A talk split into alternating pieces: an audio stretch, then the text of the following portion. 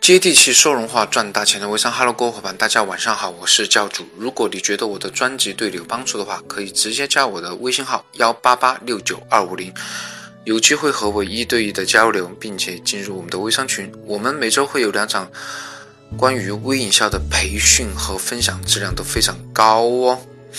好吧，今天晚上分享的主题呢是有关于如何撞破瓶颈期。而，熟悉我们专辑的伙伴呢，都知道我们之前有一期节目叫《如何去撞破新人墙》哈。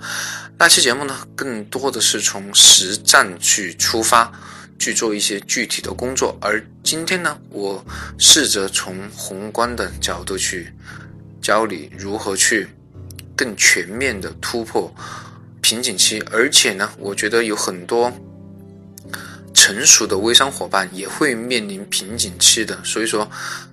新人墙并非是新人的专利哈。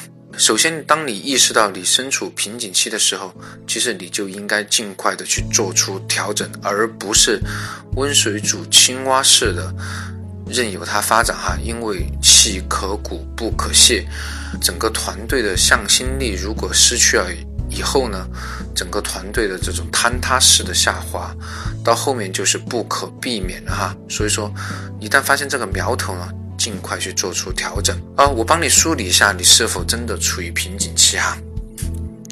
首先，你的新增代理的数量是否在比上个月下滑呢？然后，你的意向代理的数量是否没有增加呢？零售的客户数量是否也在减少呢？整个团队的销售的数量是否也在减少呢？还有就是你。如果各方面的数字都是在下滑的话，其实你现在就已经身处瓶颈期了哈。第二点呢，我觉得也是最核心的，就是通过日常的实际的工作呢，去有效的突破你的瓶颈期。针对这些问题呢，其实你应该做的就是不断的新增你的零售客户，新增你的意向代理。然后转化成你的正式代理。当然，很多伙伴会心里这样想哈，这难道不是废话吗？如果我真的可以不断的去增加新进代理，我就不会有瓶颈期了。但是我想告诉的你的是，真的最好的方法就是不断的增加、增加再增加，一俊遮百丑哈。当你的团队不断有新的伙伴加入的时候，所谓的瓶颈期就会不攻自破。哦，刚才我说的是实际应该去做的工作哈，每天都应该去做的工作。当然，具体的如何去增加你的意向代理，增加你的零售客户，在这里我就不会具体的展开说哈。第三点呢，我觉得也是非常重要的，就是做好你的心态管理。如何去做好心态管理呢？我觉得应该多去交流，多跟业绩好的伙伴去交流。多去跟充满正能量的人交流哈，因为你从他们身上呢，可以找到很多值得你借鉴的方法，而这些方法呢，甚至是可以直接帮到你去度过瓶颈期的哈。嗯，而且我相信人和人之间的这种磁场的影响也是非常重要的，你看见他们就会找到自己的。原因和短板。当然，如果你总是和那种业绩不好或者说已经放弃的人去交流的话，你会发现，好像这些问题都不是自己的问题，都是公司的问题，都是产品的问题，都是品牌的问题，甚至是你上级的问题哦。所以说，面对这些问题或者面对瓶颈期的时候，你就很容易去放弃自己，甚至是放弃你的项目。其实我看见朋友圈很多伙伴。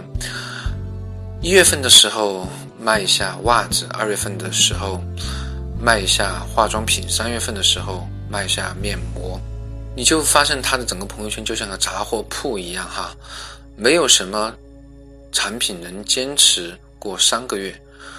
呃，当然每次看见这种伙伴的时候，我心里就会默默的想，我自己一定不要变成这类的伙伴哦，因为不断的去更新，完全。不同的这些产品是，其实是在透支你自己的人脉哈。这种透支导致最后呢，其实你做什么产品都不会有人持续长久的去消费，更谈不上你发展自己的团队了啊！当然还有一个捷径呢，就是多听音频，多听一下大咖的音频，其实真的是非常有帮助的哟。因为我其实听过很多大咖的音频啊，他们也遇见过类似的问题哦。不要觉得这就是世界末日了，其实。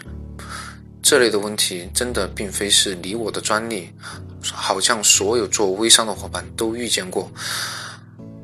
啊，我再给大家分享一下我的心法哈。当我听见过好几个大咖在连续三十天、四十天、六十天都没有成交的时候，他们依然一口丹气不散，每一天都在坚持做新的。客户的拓展工作，然后成就了他们自己的微商之路哈。突然我觉得整个世界都光明了，我自己的心态也放好了，因为我觉得我面临的问题好像都不是事儿了一样哈。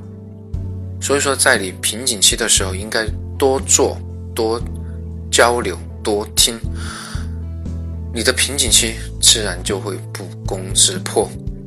好吧，分享很短，但很精彩。如果你觉得我的分享对你有帮助的话，你可以直接加我的微信号幺八八六九二五零，我就在这里等你。See you。